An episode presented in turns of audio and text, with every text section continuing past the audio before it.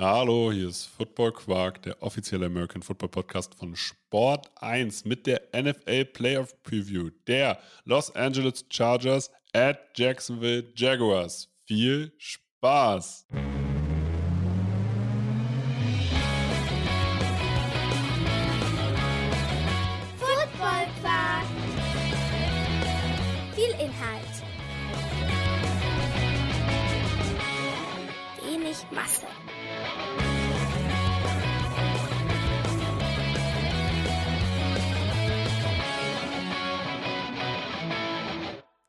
Hallo Philipp. Ja, moin.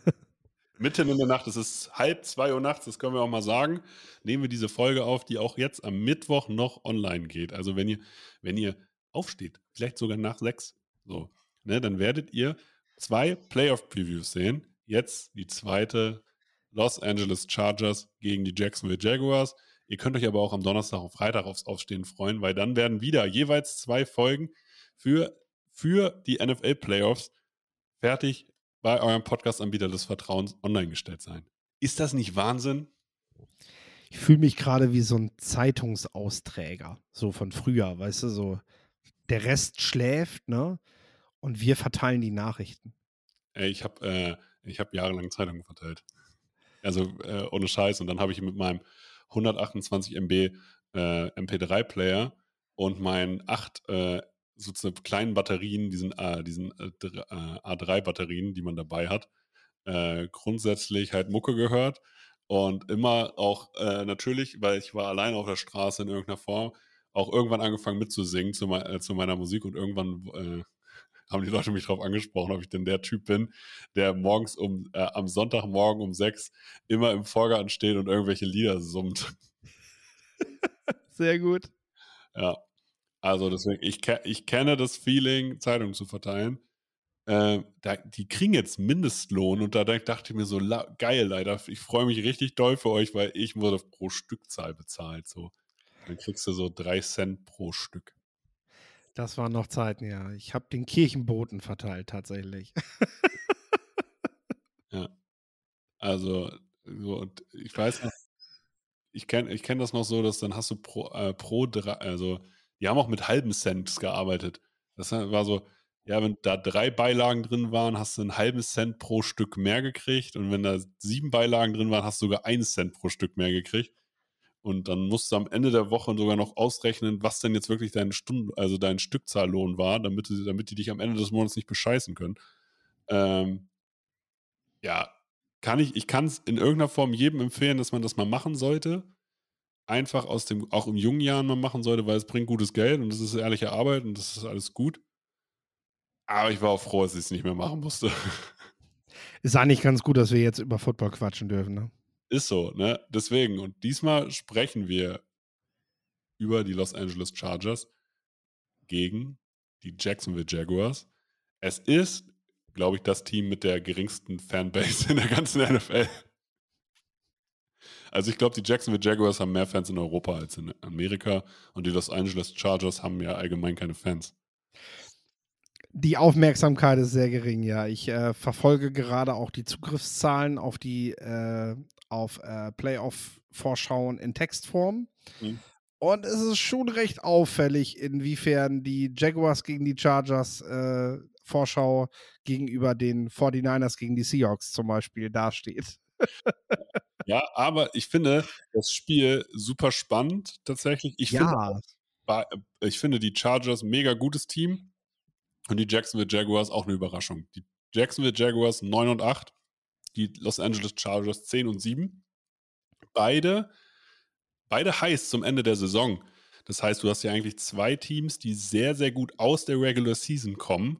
Du hast die Jacksonville Jaguars, die im Free Agent Markt richtig für Furore gesorgt haben und alle gedacht haben, ah, Christian Kirk überbezahlt, bla, hm, kann Trevor Lawrence den nächsten Schritt machen? Was, der, was hat Doug Peterson aus seiner Pause gelernt? Ist er immer noch ein guter Coach oder nicht?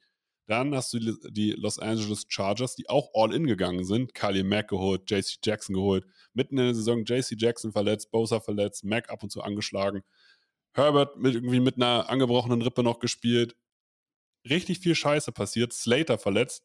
Aber Slater kommt vielleicht zurück. Mit Bosa und Max sind jetzt wieder fit. JC Jackson leider raus, aber Herbert in Topform. Mike Williams und Keenan Allen finden auch ihre Chemie wieder. Austin Eckler die ganze Saison eigentlich ohne Aufmerksamkeit dafür zu kriegen, weil er spielt bei den Chargers, aber eine Top-Saison gespielt. Es kann sein, dass beide Teams zum genau richtigen Zeitpunkt fit geworden sind und heiß geworden sind in dem Sinne, aber jetzt fliegt ein Team davon raus. Ja. Worauf wird es ankommen? Worauf wird es ankommen? Äh, zum einen ist ja schon mal die Frage im Raum, wird Mike Williams noch wieder rechtzeitig fit? Ich sage jetzt mal ja, es ist NFL. Mhm. Ich glaube, er hat Glück gehabt, ne? Ähm, also der ist ja wirklich quasi von seinen Mitspielern geschützt aus dem Stadion getragen worden, Richtung Mannschaftsbus, sage ich mal, der, aber natürlich zum Flughafen gebracht hat. Aber ESPN, äh, ESPN schreibt, sie gehen davon aus, dass er spielt. Ja, deswegen. Er, er muss tatsächlich wohl eine, eine schwerere Verletzung äh, vermieden haben. Glück gehabt.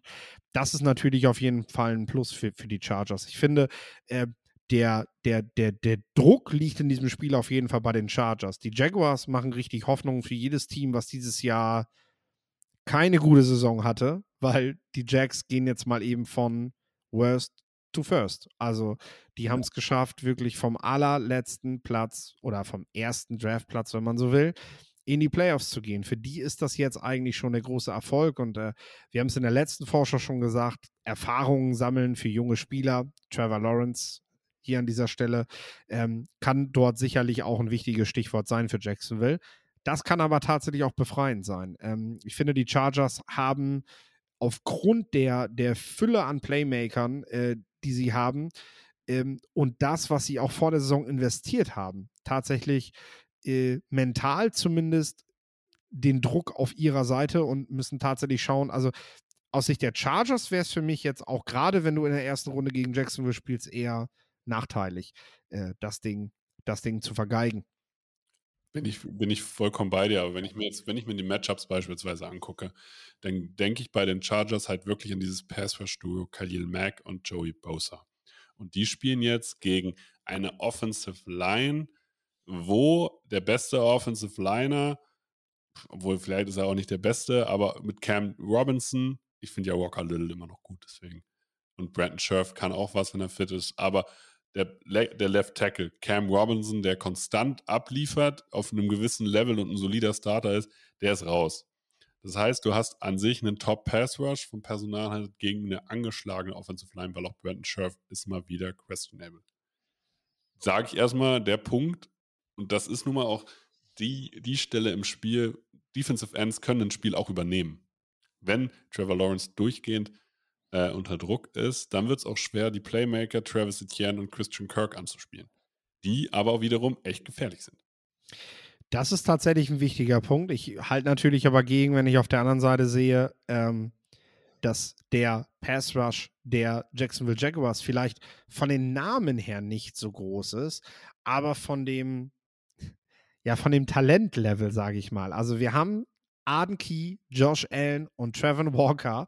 Wir haben quasi, ähm, ja, ich glaube, es sind alles drei First-Rounder gewesen von Jacksonville, ja. die da jetzt an der Line of Scrimmage Kapelle machen. Und es sind auch alles First-Rounder gewesen, die bisher ihren äh, die bisher dem, was man von ihnen erwartet hat, auch gerecht geworden sind. Also das sind alles ganz schön gute Jungs, auch wenn sie eben weil sie halt auch für Jacksonville spielen, die die letzten Jahre halt überhaupt keine Rolle gespielt haben. Ähm, die, äh, die deshalb. Äh, Anki war aber ein Drittrundpick. Anki, okay, okay. Danke sehr, danke sehr. Äh, war, war damals aber auf jeden Fall gehypt, sehr groß. Also äh, wurde, wurde stellenweise unter den First Roundern gehandelt, das weiß ich noch. Äh, das habe ich mir noch gemerkt, ja.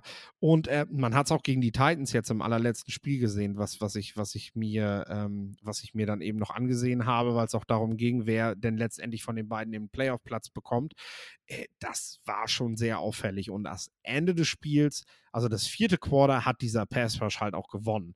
Also ähm, da haben die Titans, muss man natürlich auch sagen, mit äh, Joshua Dobbs, aber die haben überhaupt nichts mehr entgegenzusetzen gehabt. Also läuferisch, Derrick Henry ist praktisch mit jedem Versuch in eine Wand gelaufen, äh, die, die auch, die auch richtig, also die auch irgendwann pumped up dadurch war, dass sie, dass sie halt diesen Lauf so krass gestoppt hat. Ich meine, wenn du Derrick Henry halt ständig an deiner Front zerschellen lässt, dann gibt dir das halt einfach ein verdammt positives Gefühl. Aber die haben da auch einfach, sie haben da auch einfach richtig interessante Spieler. Fatukasi, Muma, Olokun, das sind halt alles Leute, die ja. also einfach tackeln können. Richtig, also, richtig gute Linebacker auch dahinter. Also die Defense, Cisco in der, in der Secondary, äh, ja. du hast, du hast wirklich, wirklich eine, ja, eine wieder sehr gute Defense. Also vergleichbar tatsächlich auch mit der Defense, mit der sie das letzte Mal in den Playoffs waren. Ihr seid schon ein paar Jahre her. Äh, damals war aber Black Bortles Quarterback und das ist halt diesmal der Unterschied. Trevor Lawrence ist, ist ein Game Changer für Jacksonville ja. und ich bin gespannt, wie er in seinem ersten Playoff-Spiel auftritt. Das ist so ein bisschen der Unterschied gegenüber, gegenüber vielen NFL-Profis, die zum ersten Mal in den Playoffs stehen. Trevor Lawrence hat als Freshman bereits die National Championship gewonnen. Er hat in seiner College-Zeit nur ein einziges Spiel verloren und er war, der war immer in seiner Karriere in zum Saisonende in wichtigen College-Spielen. College ist nicht die NFL, aber trotzdem äh, kennt er diese Situation. Das ist für ihn nichts Neues in einer Drucksituation. Das war für ihn eher was Neues, letztes Jahr nicht sowas zu haben. Äh, deswegen ja. bin ich sehr gespannt darauf, was er macht. Aber wir sprechen hier dann, äh, wen, er, wen hat er da gegenüberstehen? Justin Herbert. Justin Herbert ist eines der größten Quarterback-Talente gerade in der NFL. Der wahrscheinlich ähm, unterschätztesten Leader in der NFL, der, äh, weil er halt nicht laut ist, weil er Social, das Social Media Game nicht macht und so weiter und so fort. Aber er hat wahrscheinlich einen der stärksten Arme. Er ist unglaublich respektiert. Auch das würde ich tatsächlich so unterschreiben. Äh, und hat natürlich jetzt mit Keenan Allen, Mike Williams und auch Joshua Palmer. Und Joshua Palmer ist ein Spieler, auf den wir achten sollten, weil der könnte so ein Playoff-Guy werden. Ähm, zusätzlich zu Eckler. Das heißt, er hat da ein Waffenarsenal, was spannend ist. Was spannend ist, was er aber auch einsetzen kann. Und Justin Herbert für mich wahrscheinlich gerade der Nummer 4 Quarterback in der NFL, wenn nicht sogar Nummer 3. Und äh, den sehe ich noch, äh, den sehe ich, der ist eine Stufe weiter als Trevor Lawrence, einfach, weil er auch schon länger in der Liga ist, klar. Ja. Trevor Lawrence kann da hinkommen. Aber wenn ich, wenn ich wetten müsste oder bei wem ich auf zu 100% ein gutes Gefühl habe, dann ist es Justin Herbert. Und auch, ich würde sogar so, ich weiß gar nicht, also ich glaube, Trevor Lawrence hat auch jetzt stark davon profitiert, dass er halt Doug Peterson als Coach hat. Und Doug Peterson wiederum als Coaching, äh, als Coach mit seinem Coaching-Staff schätze ich stärker ein als das Coaching, den Coaching-Staff der Chargers. Brandon Staley hat mich noch nicht so überzeugt und Lombardi als Offense-Coordinator sehe ich sogar sehr, sehr kritisch in dem Sinne, ja. weil er mir eine Offense spielt, wo ich sage, du nutzt, du holst nicht alles aus deinem Personal heraus. Ja, wir haben hier einen Super Bowl-Head Coach, der, der weiß, wie er so ein Team in so ein wichtiges Spiel führt. Jacksonville spielt zu Hause, das ist auch nicht unwichtig, weil so klein die Fangemeinde vermeintlich auch ist, in Jacksonville wird schon einiges los sein. Also in der Region ist dieses Team tatsächlich angekommen. Florida ist eh nicht klein und das ist sehr weit im Norden von Florida. Also sie sind da schon sehr isoliert und weit genug weg von Miami oder so, dass sie da nicht Kon Konkurrenz laufen. Ähm, ich, ich tue mich wirklich schwer mit diesem Spiel. Womit ich mich tatsächlich aber gut fühle, ist, dass es, dass es dass es, dass es ein wirklich gutes Spiel werden kann. Also ja, ja. Äh, du hast, wie gesagt, du hast, du hast auf jeden Fall hast du einen mentalen Aspekt drin, von wegen Jaguars können relativ frei aufspielen, von denen erwartet niemand irgendetwas und ein Weiterziehen in die nächste Runde wäre für die auf jeden Fall ein Riesenerfolg. Die Chargers, die von dem man eigentlich vor der Saison gesagt hat, wenn die nicht um den Titel spielen, dann, dann war das keine gute Saison. Und dass die jetzt eigentlich sich nur immer einen Wildcard-Platz reingearbeitet haben, ähm, ist auf jeden Fall schon mal das erste Saisonziel, haben, haben, sie, haben sie schon mal verpasst, vor den Chiefs zu landen. Und äh, jetzt müssen sie das halt einfach in der Postseason irgendwie hinbiegen. Sie haben zumindest den besten Wildcard-Spot von allen Teams und äh, das sollte ihnen normalerweise den nötigen Rückenwind geben. Aber ich muss ganz ehrlich sagen, ich finde es ganz, ganz schwer zu tippen, wer dieses Spiel gewinnt, weil du hast Playmaker auf beiden Seiten in, in Abwehr wie Offense. Ähm, aber ich glaube, die Jacksonville Jaguars sind von einem Christian Kirk, der auch 1100 Yards gemacht hat, oder einem Travis Etienne, der auch, also Christian Kirk 1100 Yards Receiving, Travis Etienne 1100 Yards Rushing, abhängiger als die Chargers, die die, immerhin, wenn, wenn man sich allein die Receiving-Waffen anguckt, sechs Spieler haben, die mehr als 500 Yards gemacht haben. Mit Carter, Everett, Aguilar, Allen, Palmer und Will, äh, Williams nur im Receiving-Bereich. Also ich glaube, die sind da variabler und das alleine, das ist, äh, dass man in dem, es geht ja beim, NF, äh, beim Footballspielen auch einfach darum, Antworten zu finden. Mhm. Und wenn du mehr Optionen hast, hast du, hast du in der Theorie mehr Antworten, wenn Antwort A bei den Jacksonville Jaguars halt Christian Kirk nicht funktioniert. Und deswegen, die Chargers sind für mich Favorit. Ähm, sie sind wahrscheinlich nicht deutlich Favorit für den Buchmacher, aber ich glaube, dass sie einfach besser gerüstet sind für ein Playoff-Spiel. Wenn also, das Coaching-Duell nicht klar verloren geht. Es kann passieren, dass Doug Peterson die Chargers aus outcoacht. Genau das ist es, ne? Du hast es, du hast es ja eingangs schon erwähnt mit äh, Joe Lombardi, dass er dich, dass er dich nicht überzeugt. Ne? Was nützen dir die Waffen, wenn du sie nicht adäquat einsetzen kannst? Und das ist etwas, was Jacksonville tatsächlich mit den vielleicht eingeschränkteren Waffen gezeigt hat. Also du hast ja mit Christian Kirk, Evan Ingram, Zay Jones drei Receiver, die allesamt ihre Karrierehöchstwerte im Receiving Game erreicht haben dieses Jahr. Travis Etienne dazu noch eine sehr variable Waffe, noch relativ jung, aber der halt exakt solche Situationen mit Trevor Lawrence eben kennt. Wie gesagt, College ist nicht die NFL, aber ich würde trotzdem sagen, ähm, dass, äh, dass, dass die beiden das rocken können. Ähm, und deshalb gehe ich tatsächlich hier an dieser Stelle äh, nicht mit den Chargers, sondern mit Jacksonville. Ich gehe mit den Chargers, allein aus dem Grund, weil die Chargers haben Devin James. Dervin James ist für mich die optimale Matchup-Waffe für Christian Kirk oder Travis Etienne im, Pass, äh, im Passspiel. Und äh, Dervin James wird im Vergleich auch zu den letzten Jahren mehr in der Box eingesetzt, aber äh, um noch mehr seine Qualitäten rauszukriegen. Aber auch die, äh, sie verschaffen es auch immer mehr, ihn vernünftig einzusetzen. Caris Murray hat als Tackler nochmal einen Schritt nach vorne gemacht, aber du hast mit Asante Samuel und Dervin James hier Leute im Death Chart, wo ich sage, die sind vielleicht genau die Antwort ähm, auf das, auf die Aufgaben, die von den Jacksonville Jaguars gestellt werden. Und dann hast du halt auch zusätzlich noch Jungs, wie beispielsweise äh, Calvin Neu, der weiß, wie man Playoff-Spiele gewinnt.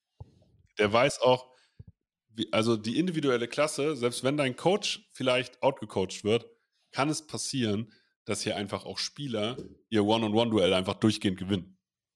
Und das kannst du nicht coachen. Das, da kannst du als Coach auch nichts machen. Wenn Joey Bosa die, äh, die Offense-Line der Jack mit Jaguars auseinander nimmt, auf der anderen Seite Kylie Mack durchgehend für Druck sorgt, das kannst du nicht coachen, egal was da passiert, wenn da einfach 1 zu 1 Duelle verloren werden, weil die individuelle Qualität höher ist als beim anderen, als beim anderen Team, dann wird das Team einfach dominieren. Mhm. Und ich glaube, dass einfach die individuelle Qualität in dem Fall entscheidet. Ich würde mich über einen mobileren Trevor Lawrence freuen, als äh, wir ihn oft innerhalb der Saison gesehen haben. Auch jetzt im letzten Spiel gegen die Titans. Lawrence ist sehr athletisch. Der kann laufen. Ja. Und äh, das, das kann in diesem Spiel meiner Meinung nach ein Schlüssel sein.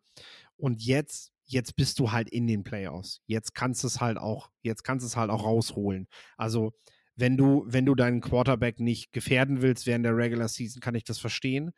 Aber jetzt ist der Punkt gekommen, wo du trotz der Erfahrung, die Doug Peterson vielleicht mit Carson Wentz gesammelt hat, ähm, wo du es wo dann auch mal bringen musst, wenn du weißt, Bosa, Mac etc.